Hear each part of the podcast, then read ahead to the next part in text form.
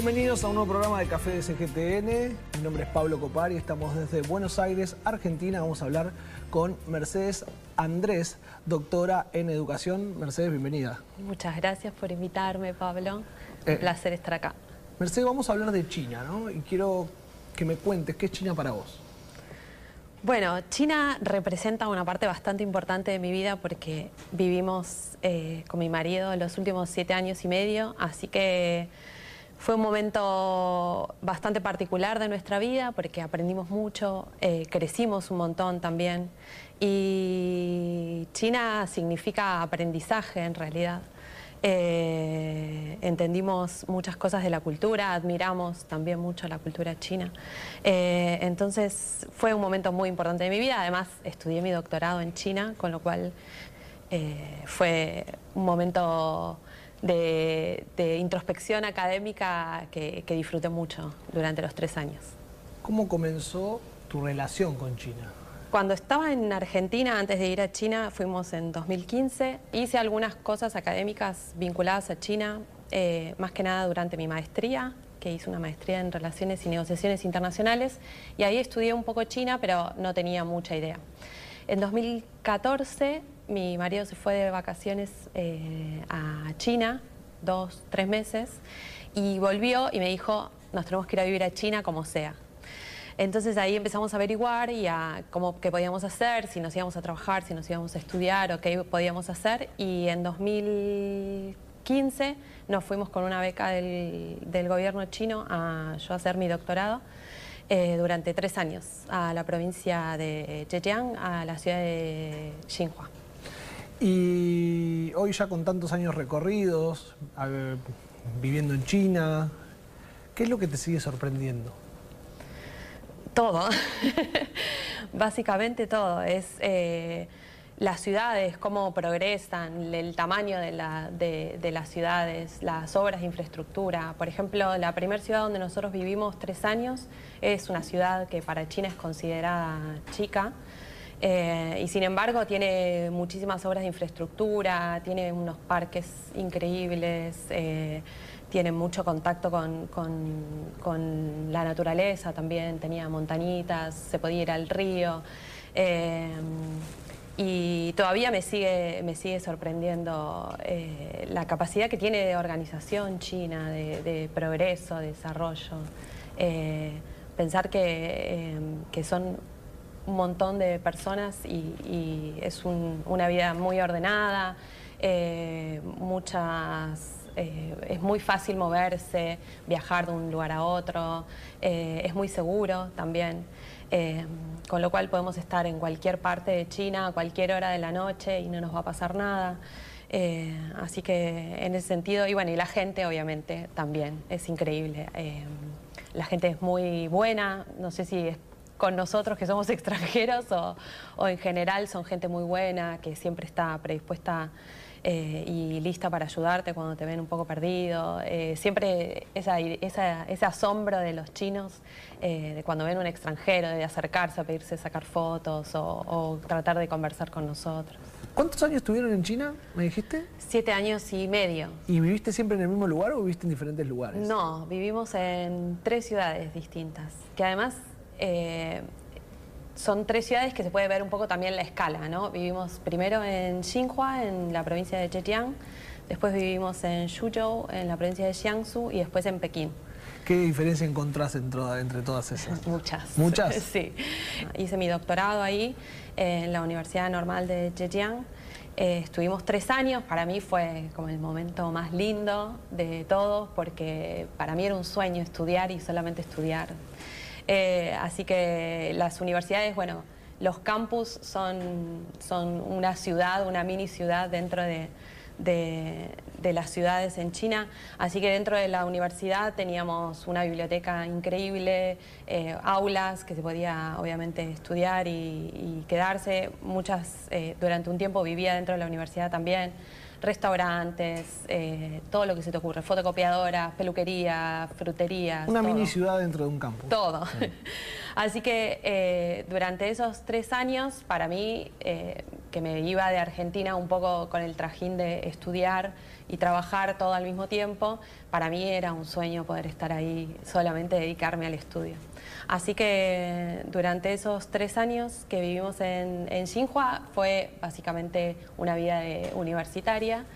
Em, y después, en 2018, ya cuando me gradué, em, tenía que volver a Argentina y bueno, decidimos quedarnos en China unos dos años más para, para, trabajar, porque queríamos tener la experiencia de trabajar en, en China, más que nada como profe.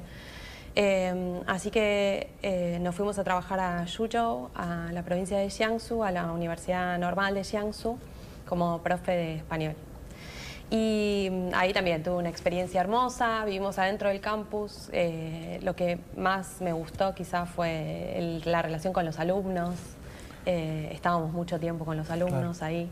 Em, y después, en 2020, eh, mi marido empezó a trabajar en, la agencia de noticias Xinhua en Pekín y nos fuimos, yo me fui para, para Pekín y ahí ya nos quedamos y empecé a trabajar en la Universidad de Negocios y Economía Internacional eh, en Pekín. Así que muy, muy lindas experiencias y muy distintas las tres experiencias. ¿Cuáles eran las diferencias en el día a día, ¿no? en la vida cotidiana? Y bueno, cuando vivíamos en, como universitario, obviamente hacemos todo lo que hacen los universitarios. Nos levantábamos temprano, íbamos a clase, después nos juntábamos entre todos los amigos que nos habíamos hecho, que éramos muchos, Em, almorzábamos juntos y después por la tarde generalmente cada uno estudiaba y hacía sus cosas y después por la noche nos volvíamos a juntar y, cenábamos o hacíamos algo, pero, pero por lo general estábamos bastante tiempo juntos con, con todos los amigos, digamos. Cuando ya pasamos a ser profesores, no, Ahí ya teníamos como una responsabilidad y una seriedad. Eh, entonces eh, ahí estábamos como un poco más solos, ahí me dediqué mucho más al trabajo de investigación porque tenía más tiempo también para hacerlo. Eh, y además, Xinhua y Suzhou tampoco son ciudades enormes. Y ya después en Beijing, sí, es una ciudad súper cosmopolita, hay muchas cosas para hacer. A mí particularmente Beijing me parece increíble. Eh, entonces, por lo general, nos despertábamos y nos gustaba hacer cosas que hacemos acá en Argentina también, tomar café, comer alguna factura o alguna media luna por ahí. Eh, y, todo tiene que ver también con, la escala de la universidad. Yo vivía lejos de la universidad, con lo cual viajaba para, ir a dar clases. Hay, hay una, una cuestión que tiene que ver con lo turístico que tiene Beijing. ¿Cuál es tu lugar preferido dentro del, marco turístico? Bueno, todo me gusta de Beijing. Me gusta, a mí me gusta mucho la historia de China, principalmente la historia moderna de la, a partir de la República Popular. Bueno, a partir de principios del siglo. Eh, entonces estudio mucho porque, me interesa, me gusta mucho la política, entonces también estudio mucho sobre política. Eh, entonces me gusta estudiar un lugar y, e ir a visitarlo. Y Beijing tiene eso, que uno puede estar caminando por por las calles del imperio y por ir a los museos y, o visitar quizá eh, algún sitio histórico, bueno, también la, muralla, quizá más anterior en el tiempo. Eh, pero lo que más disfruté de Beijing definitivamente fueron, fueron todos los sitios históricos, incluso caminar por los hutons. Los hutons son las casitas del centro histórico, eh, que son todas casitas bajas, que la gente vivía antiguamente en, como se llaman, Yuan, que son eh, como manzanas en donde hay casas alrededor y comparten un, patio. Y había un baño por, por manzana.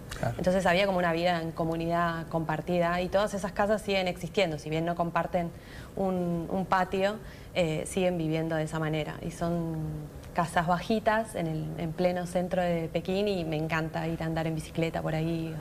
¿Qué, similitudes le encontrás a, Beijing o, o, algunas ciudades de China con donde estamos hoy, no con Buenos Aires? Beijing un poco da para, para, todo. Si uno quiere hacer una vida un poco más occidental, obviamente la puede hacer. Entonces, si nosotros a veces nos daba un poco de extrañitis, eh, que teníamos ganas de, disfrutar de algo más argentino, obviamente hay restaurantes argentinos también en Beijing. Si uno quiere ir a, probar y a, recordar un poco eh, los sabores de, nuestra de nuestra patria, eh, pero básicamente se puede hacer en, el sentido de, una vida similar, si queremos lo podemos hacer. Pero a mí me gustaba un poco más también lo otro. Eh, por ejemplo, en Pekín hay unos parques impresionantes para ir a caminar, a correr, a hacer lo que uno quiera. Así que eh, también nos gustaba hacer un poco cosas particulares de, Pekín. ¿Y en lo cotidiano la comida china te gusta? Me encanta, sí. Me gusta mucho la comida en general, pero sí. La comida china me gusta mucho. Em, bueno, eh, el picante me gusta, pero no tanto. Eh, y de los tres lugares donde estuvimos, la comida que más me gusta es la de la provincia de Zhejiang. Me declaro eh, fanática de la comida de Zhejiang. Eh, ¿Cómo es? Y tiene como muchas, muchas verduras, tiene algunas, algunas cosas particulares. Por ejemplo, Meigan Sai, comen mucho, por ejemplo, cerdo con Meigan Sai, que es como si fuese una, una, hoja, como un té medio morado. Eh, que es muy rico. Eh, o si no, comen, por ejemplo, mm, hongos de árbol de té, o, bueno, eso es particular de, de, Hangzhou y de Shaoxing, que queda al lado de Hangzhou. Y después, obviamente, en Beijing puedes conseguir comida de, todas partes de China y, probar comida de todas partes del mundo también, así que... ¿Qué consejo le darías a alguien que se quiere ir a China o que tiene que ir a China? Bueno, básicamente, primero para mí hay que ocuparse del pack introductorio a China, que es aprender a manejarse con, los medios de pago chinos, eh, tratar de abrir una cuenta en, WeChat o en Alipay para poder manejarse. Em, y después, básicamente, que aprendan antes de ir, que estudien para que todo lo que puedan ver y percibir y sentir lo puedan eh, entender de mejor manera. Eh, no es lo mismo ir a China sin saber nada, no digo del idioma chino, sino de, de, la historia o de la cultura, que, sabiendo. ¿no? Uno se sorprende mucho más cuando, cuando ya tiene una idea de por qué hacen lo que hacen o, las cosas que pasan en China. ¿Y la relación con los chinos cómo fue? Excelente. La verdad, muy buena relación. Eh, nos... Quizá con los que más me vinculé eh, fueron con jóvenes, eh, que son los más buenos de todos. Eh, pero sí, me relacioné estando en la universidad con alumnos de la universidad chinos, que son mis amigos hasta hoy en día. Mi más amiga es una, una, profe que me daba clases de chino. Ah. sí, eh, la he visto después cuando ya las dos nos graduamos, nos graduamos en el mismo momento eh, y la he visto por, por otras ciudades y ahora hace poco se casó, así que ya estábamos en Argentina, así que no podemos ir al casamiento, pero sí. Tenemos un amigo chino también que, que se casó y nos invitó al casamiento. Eh, y y después, eh, siendo profe en las, en las universidades con los alumnos, eh, es una relación como de, respeto y admiración total. Eh, y es, muy lindo sentir que, que, te escuchan, que te admiran, que te piden consejos. Muchas veces pasa eso. Te vienen a pedir o a preguntar algo, ¿qué te parece? O, Incluso tengo alumnas que todavía me siguen escribiendo para preguntarme cosas de, profesora, ¿qué le parece tal cosa? ¿Qué te preguntan? Claro. Me, o preguntas de personales o se quieren ir a estudiar a algún lado, me preguntan qué, quiere, qué pueden estudiar o, si les puedo escribir una carta de recomendación ah. o muchas quieren venir a Argentina, entonces me escriben para, para que los ayude o Em, bueno, muchas también, muchas eh, alumnos escribieron tesis sobre Argentina, entonces eh, también me contactan amigos de amigos de mis alumnos preguntándome sobre algún tema puntual de Argentina. ¿Qué, crees que le llama la atención a la sociedad de China de Argentina? Bueno, muchas cosas. En términos, en términos académicos, por ejemplo, lo que, lo que yo vi desde, desde los alumnos de la universidad, la, centralidad de América Latina y de Argentina en particular es creciente. Cada vez hay más estudios sobre, sobre, más centros de estudios sobre América Latina y sobre China, más alumnos estudian español y, cada vez se va especializando también más em, el estudio no solo de la lengua, sino de, temas específicos sobre América Latina, por ejemplo, economía de América Latina o política o literatura. El interés creciente sobre América Latina y sobre Argentina es algo que es evidente. Em, puntualmente sobre Argentina eh, hay muchos paisajes que les interesan. Em, por ejemplo, me han dicho en, el, subte, una vez un señor me preguntó de dónde sos, le dije soy argentina, y me, dijo que él quería ir a comer un asado a La Pampa, a las Pampas. Como lo saben, no sabemos todavía, pero sí, existe como esta idea de que las Pampas son una porción de tierra con pasto y se come asado. Eh, también hay, hay conocimiento sobre Mendoza, sobre las bodegas, sobre la Patagonia, obviamente, sobre los lagos y, y, los centros de esquí y Ushuaia también es un, es un destino que, que a los chinos les gusta mucho. Estudiaste en Buenos Aires, pero también estudiaste en China. ¿Cuáles son las diferencias y las similitudes que encontrás a nivel académico, en cómo se estudia, en cómo se vive eh, una carrera universitaria? Básicamente la, profesionalización me parece en China eh, es lo, más interesante. Por ejemplo, estudiar en China uno sabe que está dentro de la universidad, al vivir adentro del campus y al tener acceso a todos los recursos de la universidad, em, también te puedes dedicar 100% a estudiar. Eh, que básicamente es lo que hacemos todos los que estamos ahí adentro. Bueno, hay muchos que que, les gusta eh, salir un poco más o quizá dedicarse más a hacer deportes o hacer otras cosas. Pero todos los, campus, por ejemplo, también tienen estadios, tienen canchas de, fútbol, de tenis, de todo lo que se nos ocurra para, para estar todo el día ahí adentro, que es algo que en Argentina no existe. Yo particularmente hice mi carrera universitaria en Argentina y mi maestría en Argentina eh, trabajando al mismo tiempo, con lo cual eran corridas, eh, era mucho cansancio, encontrar lugar para estudiar, siempre estudiaba de noche. Yo estudiaba en la Universidad de Buenos Aires, pero vivía en Banfield, entonces trabajaba todo el día, salía de trabajar, iba a cursar. En estos años que vos viste en China, ¿cómo fue evolucionando la vida cotidiana, los hábitos de consumo? ¿Cómo cambió? Y desde el momento que llegué a China hasta ahora, mucho. Eh, si bien yo llegué y eh, existían todas las, mismas herramientas eh, de pago con, billetera virtual y todo existía, ahora está mucho más extendido. Entonces, em, cuando yo llegué se podía todavía pagar con billetes, con plata, y ahora es prácticamente imposible, no vas a encontrar a nadie que te acepte un billete, entonces por lo general todos usamos el teléfono para hacer absolutamente todo. Cuando llegué también, por ejemplo, no existían las, bicicletas compartidas y ahora están extendidas por todas las ciudades y es algo muy fácil para nosotros también movernos. Eh, yo también llegué a una ciudad que era muy, es muy, muy pequeña comparada a, Shanghai o a Beijing o a Guangzhou. Eh, con lo cual eh, mi vida era más simple también viviendo dentro de la universidad. Y, ahora, y después mis últimos eh, meses en Beijing, también todo se complejiza, ¿no? Todas las distancias son mucho más amplias, las posibilidades también son mucho mayores. Eh, en Beijing uno puede ir al museo, puede ir a, un hotel cinco estrellas, a la pileta, puede hacer cualquier cosa eh, estando en Beijing. Puede ir a la montaña, se puede ir a la muralla, se puede ir a esquiar en invierno, hay un centro de esquí muy cerca del centro de Beijing. Eh, entonces son todas actividades que, Beijing te ofrece también eh, para, hacer que, no lo tienen quizá las otras ciudades más, más pequeñas. ¿Cómo es ser una académica en China? Es, también es, muy, muy lindo en el sentido del reconocimiento. hay muchas actividades siempre. generalmente el mundo que estudiamos América Latina, yo estudio América Latina y China, cooperación entre ambos. Em, y,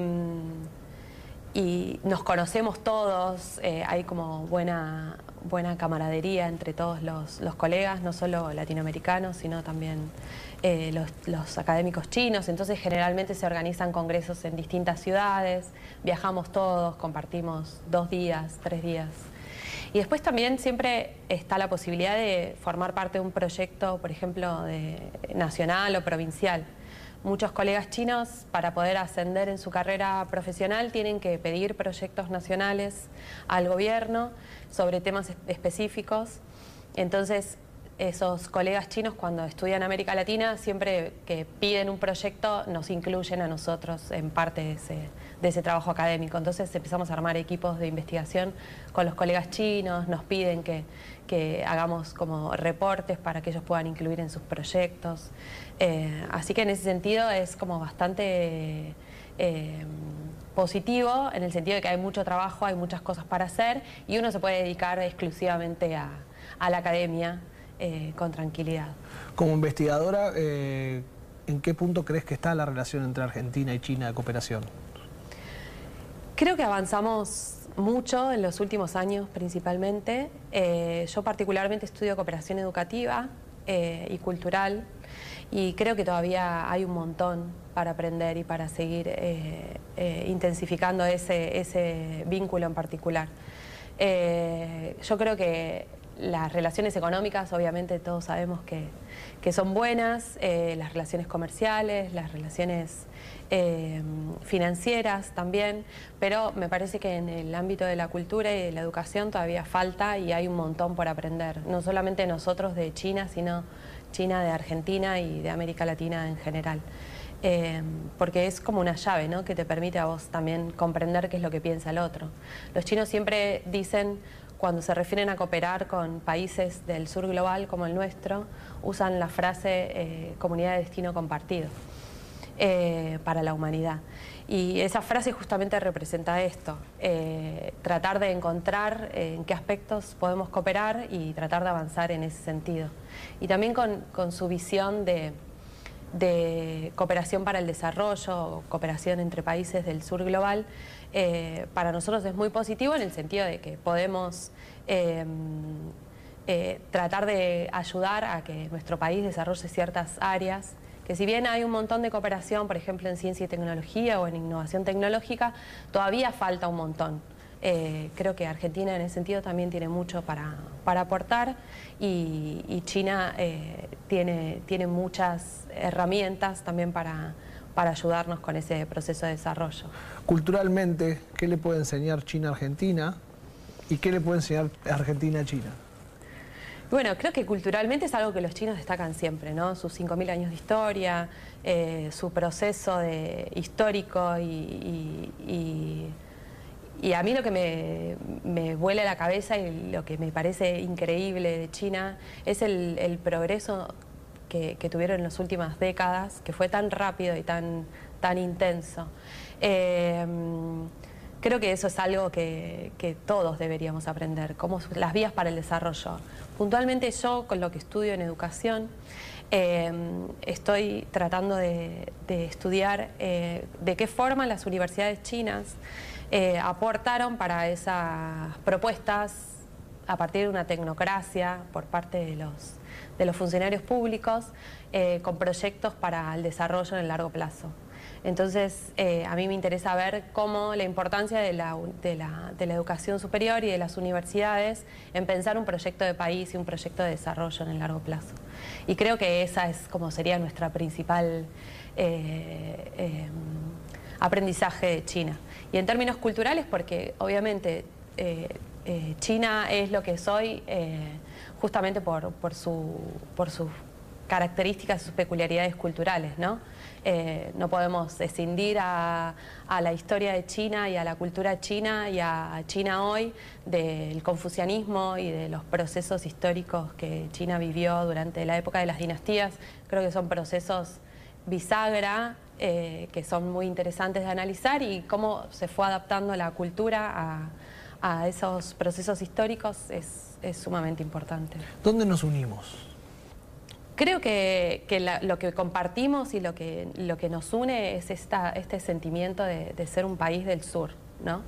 Em, pensar en, el, en el desarrollo como una necesidad. Eh, pensar que tanto Argentina como, China tienen mucho para dar en, el sistema internacional, por ejemplo, o, mucho para decir, eh, y muchas veces eh, somos países que al pertenecer al sur, el norte un poco nos, nos impone el ritmo de, lo que hay que hacer o, cómo hay que hacer las cosas.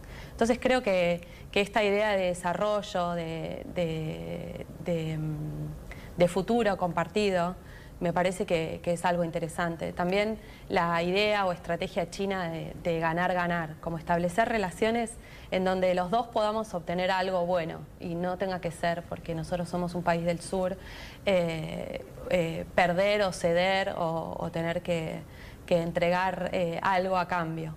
entonces China plantea el vínculo con, los países como el nuestro desde una estrategia un poco más positiva en el sentido de que podemos desarrollarnos, podemos ganar, podemos ponernos de acuerdo y podemos seguir adelante.